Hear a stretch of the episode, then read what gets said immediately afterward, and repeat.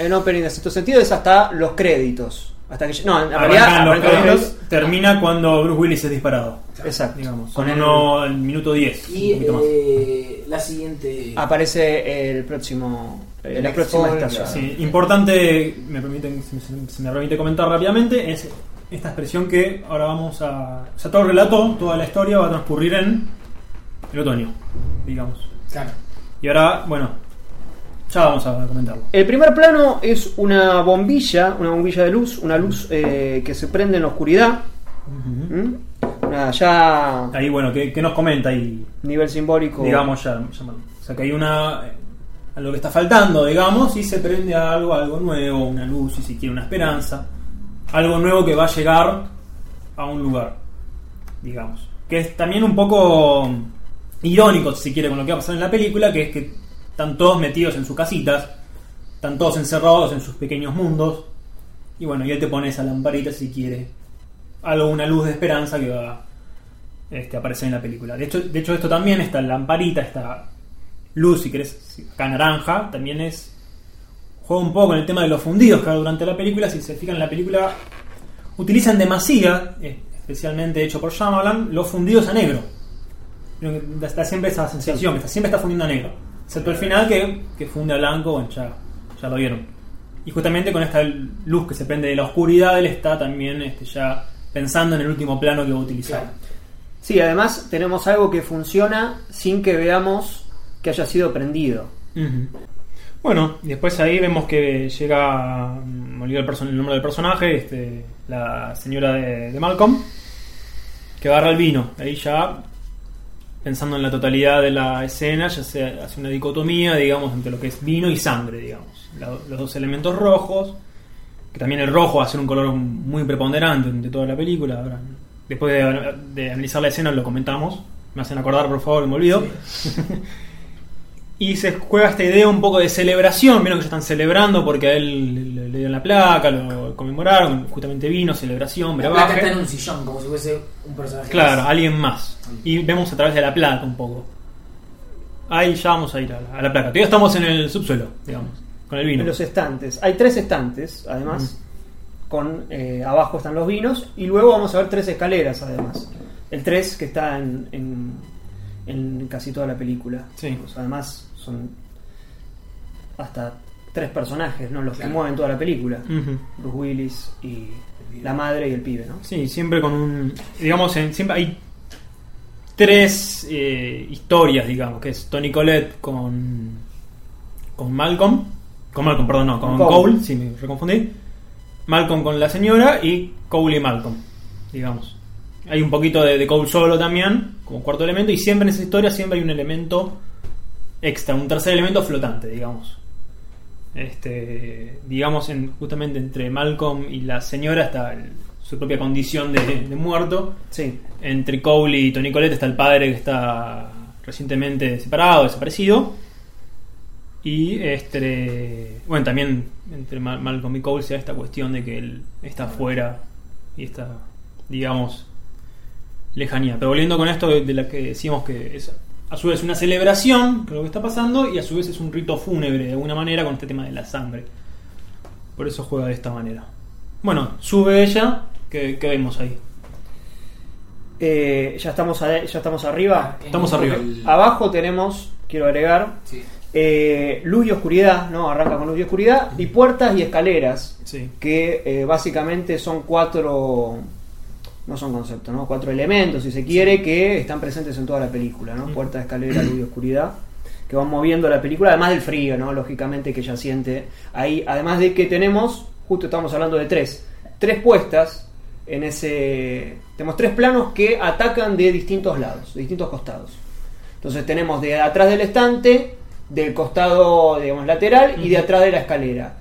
Con esa decisión, además de repetir el número 3, lo que hace Shyamalan es generar la eh, sensación de amenaza en el lugar. Esa, esa amenaza que nosotros sentimos es a partir de Sí, esta decisión. Y también este, cuestión de confinamiento, digamos. Claro. Él marca, Sí. digamos, las paredes. Como también hace el, el comienzo de, de señales, que ya lo vamos Señales, a hablar. sí. este, en esos planos pecera, digamos. Y justamente es lo que comentábamos, que siempre, mucho en las películas de él, pero muy específicamente en otro sentido, de pronto están confinados, están encerrados, digamos, es una película prácticamente interior, es esta. Sí. Incluso cuando están afuera siempre están yendo a un interior. Claro. Este, y juego este confinamiento que acá bien marcas. Bueno, suben las, sube las escaleras. Sube las escaleras y ahora qué, qué estamos viendo. Ahí. Las cartas. ¿no? Las cartas rojas, azules y unas eh, velas. Ujú. Vemos, sí, están escuchando ahí a Chet Baker, un lindo tema. Otra de las luces. Sí, este, y ahí le da el. le sirve vino y le se pone el, el buzo que. Ya mencionamos, todo el vestuario que usa Bruce Willis en esta escena es lo- todo el vestuario que usa durante toda la película. Porque justamente él se quedó, él quedó varado en esa escena, digamos. Sí. En, en esa noche quedó varado siempre. Hasta que, bueno, deja de estarlo. Este, y ahí, bueno, este, ellos toman vino y cómo, cómo lo toman, ¿Cómo, cómo, qué hace Bruce Willis, digamos, ahí con el vino. No sé si brindan. Hace. Brindan, sí, creo que, creo que sí. Este. Pero viste que hace como un burbujeo, como un jueguito hace. Sí. Tiene como que se, se tira como ostensiblemente. El primero de todos los juegos. Digamos, va a haber muchos jueguitos en la, en la película, digamos. Después, bueno, ese jueguito se va a ir arriba cuando se sacan. se sacan las ropas. Digamos que también lo hacen como infantilmente. Sí, juegan a sacarse la ropa mientras tienen a alguien desvestido en el baño, ¿no? Exacto. Sí, sí, como esa. Siempre lo que hablábamos. En, con Shyamalan siempre hay un reverso de lo que estamos viendo, digamos. Siempre hay algo que está al revés del original, o digamos, o de lo. De los héroes, de nuestros héroes, digamos, Sí. de, de los personajes que quiere seguir la película, en cierta manera. Este, bueno, después esto que toma vino también lo relaciona, que ahí lo compara con el Dr. Seuss, que es el que Sí. escribe los cuentos infantiles muy conocidos, una generación estadounidense es muy... Es casi como nuestra María Elena Walsh, digamos, en cierta manera. Claro. Sobre el, el gato en el sombrero. El gato en el sombrero. The Cat and the, in the Hat. este, ese tipo de cosas. Y bueno, vemos que una gran parte de la escena está vista Desde la placa. desde el reflejo del cuadro. Muy empiezan a leerla. Exacto, sí. Y además como que vemos a través del- de la placa, que es un poco lo que en gran parte de la película y durante Claro. mucho de su vida hizo Malcolm. Que siempre estuvo mirando a través de la placa, jugando al psicólogo. De hecho, cuando él en el transcurso de la película falla, digamos, es cuando juega de psicólogo. Como cuando quiere entender al chico como... Como psicólogo, Claro. justamente. Después en el jueguito ese que le hace, te va a hacer magia y lo de la monedita. Sí, el de la moneda. O antes, cuando ellos se ven por segunda vez, que están con Tony Coletta y en el sillón, que le hace el juego este de que él lee las mentes. Cuando en realidad lo que verdaderamente está pasando, que él incluso al principio no quiere creer, que es gente muerta, él ya lo venía como haciendo un chiste. Claro. Un poco burlándose de él incluso, sin, sin quererlo. Pero es lo que su propio lugar, viendo solo en ese recu- recuadro, como que es justamente el recuadro, algo más acotado, ya el cítrico lo comentaba. Es una película que acota espacios y además dentro de ese espacio acotado vemos dentro del cuadro, que es otro espacio más acotado. Sí. Justamente ahí está la falla que tiene él en su forma de ver y que, bueno, justamente la película es una gran redención que, que él tiene en ese sentido. Este, bueno, leen eso. Perdón, eh, puede ser que al hablar de la placa y decir como el orgulloso hijo de Filadelfia, di- dice algo así, como la esposa le dice a él, puede ser que esté hablando del propio Shyamalan, digamos, como que después a partir de ahí tiene el reconocimiento que tiene en su carrera.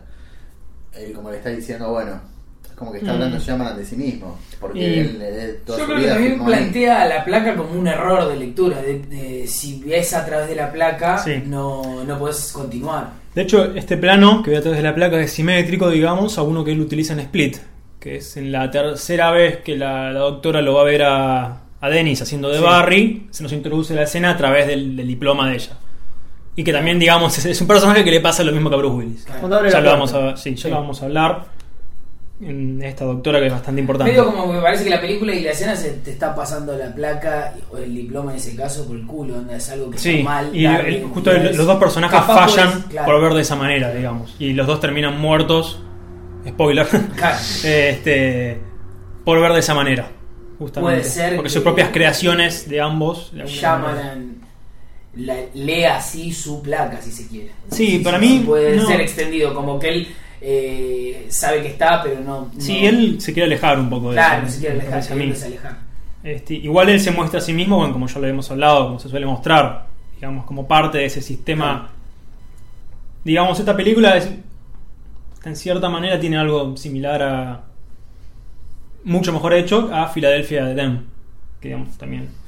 Vino que Filadelfia EDM es como muy ostensible que él le quiere dar palos a cierta parte de la sociedad de Filadelfia que es bastante de derecha, digamos, bastante Conservadora. no conservadora, conservadora es otra cosa. Este, más, digamos, ¿cómo decirlo? Más, más, más a, a los polos, más gente vieja. bueno, ya, ya sabemos qué Sí. Sí, sí, sí. Texas. Sí, y y él, ¿qué hace con la digamos? Lo hace, te lo pone más sobre el tapete, digamos que él después, bueno, se los, se los encontrará en el videoclub, después a la gente de Filadelfia. No, no querrá que piense mal de la ciudad, pero él tiene su crítica, además siendo alguien que, que él vino de afuera, siendo indio él. Vemos el, el recuadro este que dio la ciudad de Filadelfia y después que se nos habla además de la ciudad de Filadelfia. ¿Qué, qué- es lo que nos dice el maestro en el colegio? Que Filadelfia había sido el lugar donde iba a ser la, la capital. Y en esa capital, en esa escuela, ¿qué, qué se hacía? Se colgaba gente, digamos. Y en, esa parte, si querés, legal, institucional, es donde llaman también un poco, pone los este, la separación, digamos, en alguna manera. Como que él tiene que salir de esa cuestión psicológica, psicológica ultra formal, estatal, este, digamos, asentada de esa manera, como después lo muestran en la escena del colegio. Y él lo empieza a hacer, digamos, a partir de esto, de que el personaje ve a través de eso y tiene que alejarse de esa mirada. O cambiarla de alguna manera. De hecho, eh, el personaje de ella le dice a Bruce Willis cuando ven la placa, deberías colgarlo. Claro, ¿y, dó- y dónde? ¿Y dónde le dice? En el baño. En el ¿Y quién va a estar en el baño? en el. Que es Sí. el hijo oscuro, de esa placa. justo que habla del hijo, la placa. El hijo oscuro de esa placa es Vincent Gray, Grace, Gris.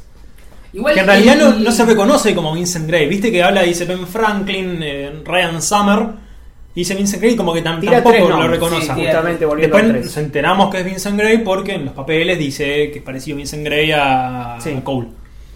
Pero y como que no, ya está fuera de ese nombre. Él ni sabe quién es. Claro, no sabe. Él no sabe ni quién. No sabe ni quién es. Igual es raro porque el personaje de Bruce Willis tampoco, o no sé si es una especie de, de que lo quiere mostrar con falsa humildad, pero tampoco se toma del todo en serio la placa. De hecho, la mujer le dice, yo me creo lo que dice ahí, yo lo quiero colgar, y él dice, colguémoslo en el baño. Mm. Medio, no sé si es falsa humildad, ironía, no se la termina de creer, Mm. pero si no hubiese tomado en serio esa placa, no le hubiese pasado lo que le va a pasar después en la película tampoco. Exacto. Sí, digamos, si la leía a pie, a- a- al pie de la letra, Claro. digamos. O sea, por ahí lo que nos intuye Shyamalan es que él ya está en camino de cierta... Puede ser. O que posiblemente él pueda retractarse de eso. No, llega, no llega a hacerlo en vida, Si fuese la mujer, ni siquiera... digamos. La mujer, Ah, digamos, en- con- no es casualidad que en el final está dormida la mujer, Claro. digamos. Esto Sí. Hitchcock lo hacía muy bien, Sí. poner a los personajes dormidos. Tal cual. Este, y además le, cuando lo ve le dice, acá no hay drogas, ¿viste? En esta, en esta casa no hay, no hay drogas medicinales Sí. y después va a haber una droga eventualmente, que va a ser el, los antidepresivos de la, de la señora, cuando él, bueno, cuando Sí, cuando queda muere. viuda, digamos. Entonces también juega como que en realidad hay cierta cercanía Claro. no en esto, como que no hay tanta diferencia. No. También un poco antes, me retrotraigo, vemos ahí que está el vidrio roto, vemos el teléfono De- Descolgado. descolgado, también está ahí el, el portafolio, que como decíamos con el vestuario, es todo lo que usan en la película, o sea, ese ese portafolio, que se ve que sobresalen casos hipotéticos de chicos. Por ahí está el de Cole, ¿quién te dice? Claro. Y en el teléfono también es una cuestión irónica de que él no lo escuchó a, a Vincent Ah, en su momento. Y entonces pone el teléfono ahí, ahí llamala muy, muy, muy piojo. Le pone ahí el teléfono como que nu- nun- nunca lo escuchó y incluso te viene a romper la puerta, no lo escuchaste, no lo viste, no lo entendés. Y además vemos atrás y vemos el otoño. Y justamente que es la, la siguiente escena que, que vemos, que se nos indica. Sí, el siguiente otoño. ¿Y qué dicen? ¿Pasó un año? ¿O estamos, como él nos mostró antes, encerrados siempre en esa etapa otoñal, en, esa cuestión de descomposición que nos trae el otoño, que nos retrotrae, digamos, simbólicamente el otoño? De lo rojo también, las hojas rojas. ¿Pasó un año o incluso él, no dice un año después en Netfall, dice Netfall, que es volver a hacer la, la caída, digamos, y también el otoño. Y como que la película también, los personajes están encerrados en ese otoño perpetuo, hasta que, bueno, está el- siempre está la posibilidad de ese fundido a luz, Sí.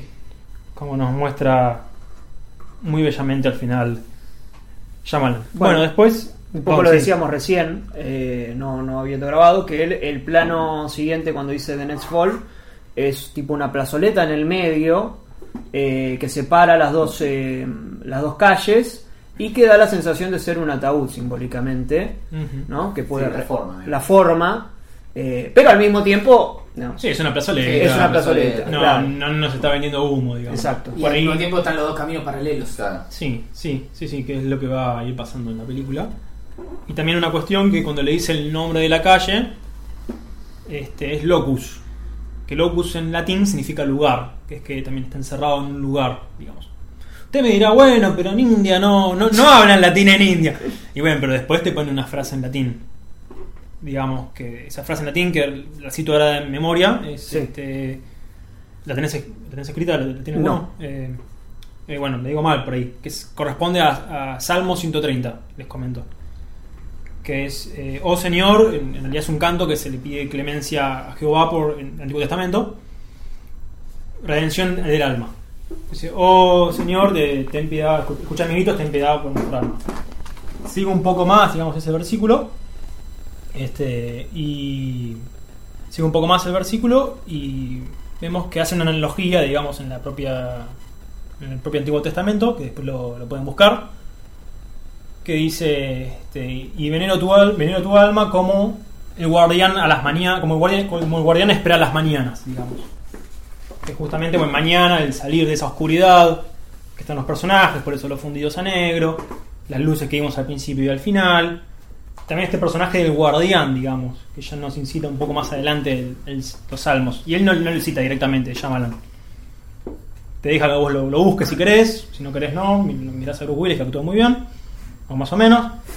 Este, Muy bien no está, no, no. no, no actúa más o menos. Eh, justo en este plano que acabo de, de tildar, que es el, el siguiente a este que decíamos del ataúd, están las rejas, ¿no? En el banco. Y eh, una piedra en el costado que podría dar la sensación de una tumba y las flores también, propias de un, de un funeral, ¿no? Las señales que te va dando Shyamalan, justamente Sí, señales, la reja de, de cuestión que, que él está encerrado. encerrado. Atrapado está, en medio, está entre medio de dos ventanas, él, justo en ese plano. Sí, sí, sí, sí. El fondo rojo. Digamos. Eh, Sí, siempre lo, el rojo. Pero ahora hablemos un poquito del rojo si quieren en la película. Dale. Vieron que lo vemos mucho. Sí. Lo vemos en el colegio, digamos, lo vemos, bueno, el picaporte. Pero ¿qué, qué, qué nos quiere? iglesia. Sí. Si vieron que Cole solo roba la estatuita roja, digamos. cuando- Y todo en el- ese santuario que él se hace, digamos que ostensiblemente llaman, demuestra que es un templo, que él se autohace en lugar fuera del, del tiempo. ¿Por qué? ¿Por qué usa? O sea, ¿con, con qué, ¿con qué significado para ustedes?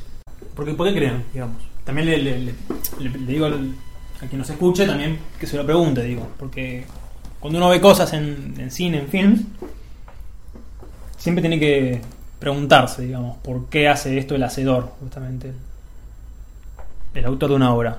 ¿Qué, qué, qué ven ahí, digamos, con el rojo? El rojo tiene siempre la polaridad, ¿no? De sangre, muerte, Sangre y pasión. bautismo también, digamos. Claro, Siempre es un comienzo rojo y un final. el bautismo de sangre. Sí. También, bueno, esto que decís de pasión, de amor, muerte. Digamos, en cierta medida un poco reduccionista a mi gusto, se habla de pulsión de muerte, o pulsión Claro. de en cierto ambiente psicoanalítico, se habla de eso. Y bueno, acá, ¿vieron? Sí, sí, de- perdón, sí, ¿Y acá qué va? Y acá lo, lo que vemos, o por lo menos la lectura que personalmente hago, es que justamente el rojo es como un índice, si querés, un. digamos, un salvavidas que nos tira Shyamalan para decir acá va a haber una conexión entre mundos, digamos. Porque vieron que hasta toda la mitad de la película está todo sugerido, digamos, la relación que hay entre los muertos, digamos, no se nos dice. Por ahí para nuestra generación es más complicado porque todos la vimos ya sabiendo el final, Claro. ya sabiendo el dispositivo. Pero en realidad Sí, bien, sí. la- es muy fácil, la ves y hasta la mitad de la, una hora de película y no hay ningún muerto, digamos. Y él bueno, lo va mostrando un poco sugiriendo con esto del rojo. Cuando hay rojo es que ahí está esta unión entre mundos. Por eso cuando está eso, en- cuando recién estamos en la, en la casa de Cole, se abren los armarios y está el cereal rojo, el colegio rojo donde están los muertos, el propio el propio sótano con la perilla, la puertita, la cosa para abrir roja, este también que es la Sí. división entre el, el espacio de, de Malcolm, que es el sótano, y el espacio de los vivos, digamos, que es el de arriba. Sí, además de que la chica aparece también abajo, digamos, abajo de la cama.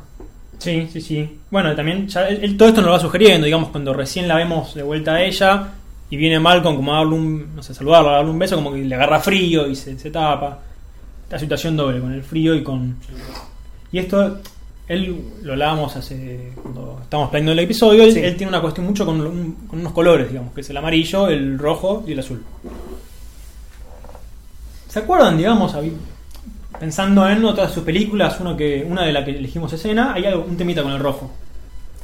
En La aldea. la aldea, un temita con el The rojo. Village. Sí, pero lo dejamos en suspenso. Lo dejamos Eso- para después. Sí, sí, sí. Quedamos Sí, porque además habla, está justo en esa escena. Sí, y además, digamos, tiro una pastillita, digamos, si me permiten.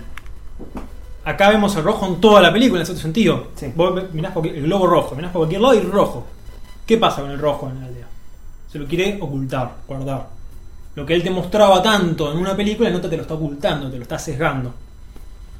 Bueno, también es porque él opera una obra en total, digamos, y podemos hablar de un autor en este tipo de cuestiones. Este, bueno, eh, alguna cuestión más. Eh, con esto, esto del rojo por ahí, hay una cuestión muy, digamos, muy bella también en la película, que es en el final, no sé si se acuerdan, que es la esa... Vieron que el sexto sentido cierra con un, tiene un triple final, digamos. Sí. Esas escenas que son de cierre. La primera es cuando se despiden Malcolm y, y Cole, digamos, después de la de la obra de teatro, que la que la hace de caballero, como el, tiene el buzo ese que es como un yelmo, jugaba con, Otro juego hace, más. hace de Arturo, digamos, que justamente es el un especial, digamos. También un chiste que él hace, llaman es que el, el chico que hace de Merlin es el que antes Cole hacía el truquito con las monedas y que no se lo creía, Claro.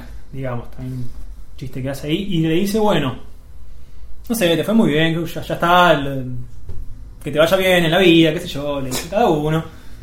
Este, y le dice, bueno, no podemos pretender que nos vamos a ver mañana. Bueno, hagamos como un juego. Justamente esta, esta cuestión del juego que es tan. Que él pone tanto en crisis, llaman de alguna manera, como que es tan crítico en el tema del juego, mucho más en Unbreakable ahora, por ahí Sí. se, se nota más cuando hablemos. Pero en esta también, digamos que siempre. Con, con, por ejemplo, con la chica que muere y que deja el video que está jugando y viene la madrastra claro. roja, vestida de roja, la madrastra, a censurarla, digamos, a sacarla de ese juego, de ese estadio infantil. Siempre esta unión entre lo infantil y lo adulto, muy peculiar en Shyamalan. Era ahí como que lo quiere restablecer, la recordamos Jugar un ese poco. juego.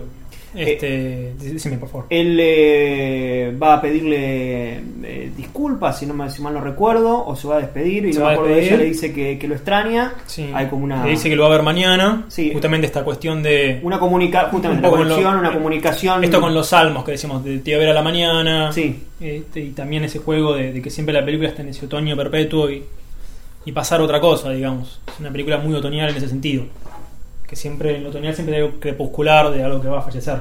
Ella- No por nada Hitchcock utiliza en The Trouble with Harry el clima otoñal, digamos. El clima otoñal, sí, que en Split lo vuelve a repetir, el tema del otoño.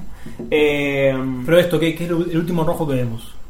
Bueno, se va a despedir, le Se dice despedir. te veo a la mañana muy bellamente. sí, ahí está esta comunicación, ella está ahora- medio dormida, Sí. se le cae el anillo.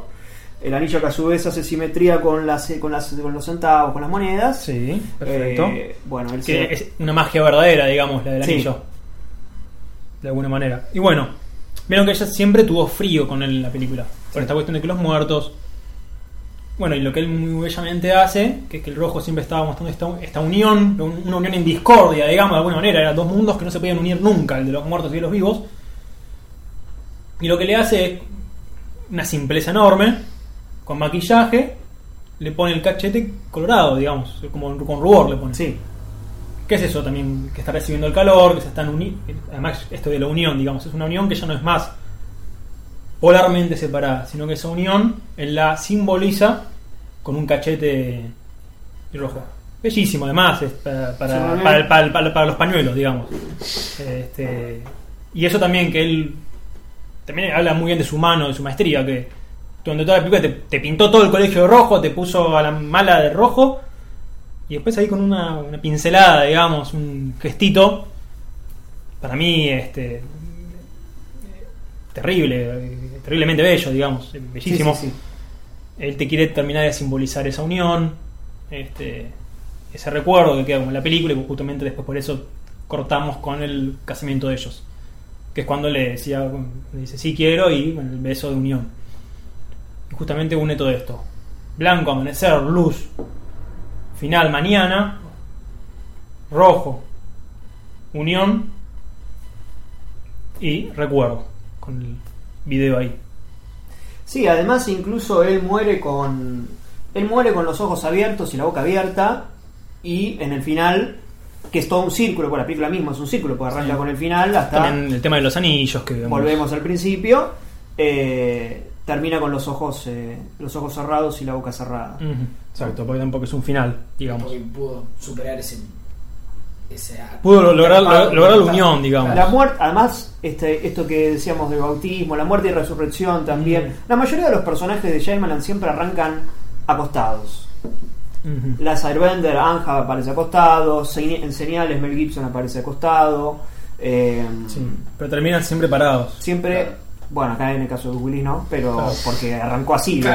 Bueno, no, di- digo, no, Empieza y termina. pero no, no Sí. en el sentido de cuando fallece. Sí, Sí, no, sí, no. parado termina en ese. sí. sí. Sí, en no. realidad no ter- termina con el beso de la Claro. película, Sí, no termina sí, con, con la en la cama agarrándose la panza. Claro, terminado el descanso en paz. Exactamente.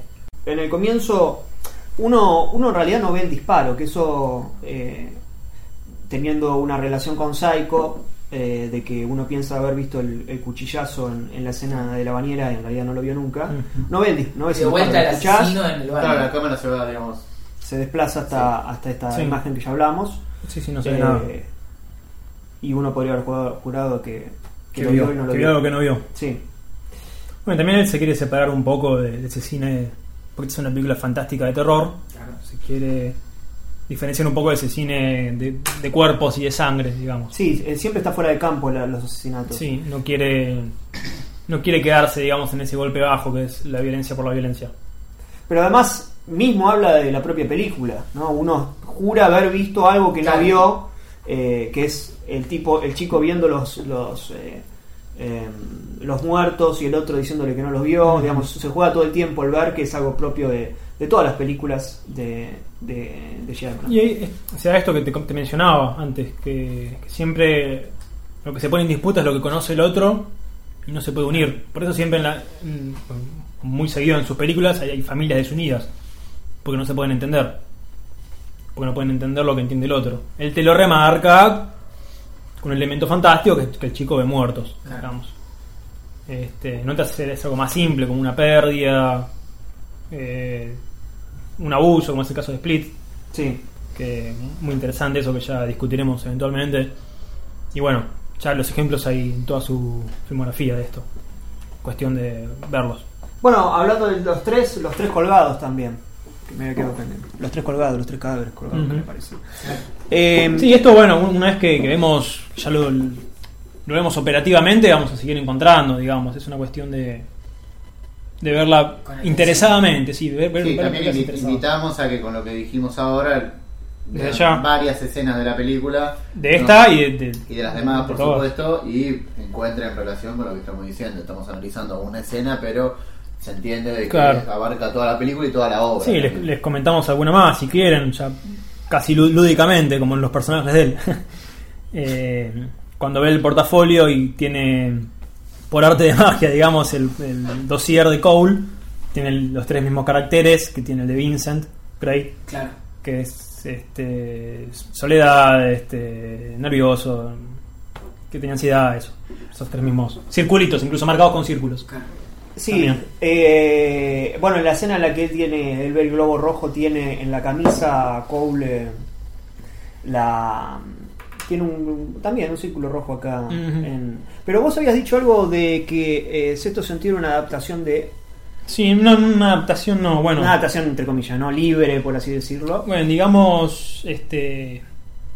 Shyamalan es muy cercano a un, a un autor, a un autor literario, a un cuentista y novelista, muy, muy conocido por, espero, todo el mundo, que es Edgar Allan Poe, que tantos han tomado, y bueno, Shyamalan es uno más. Por ejemplo, digamos, en Unbreakable, Elijah Price, se llama Elijah Price por Vincent Price, que en general hizo muchas películas basadas en cuentos de Poe y siempre hizo el villano. o casualidad, digamos. Sí. Después, bueno, en The Visit observamos que hay un soundtrack que, que incluso la propia Beca, si no me equivoco el personaje, Beca, sí.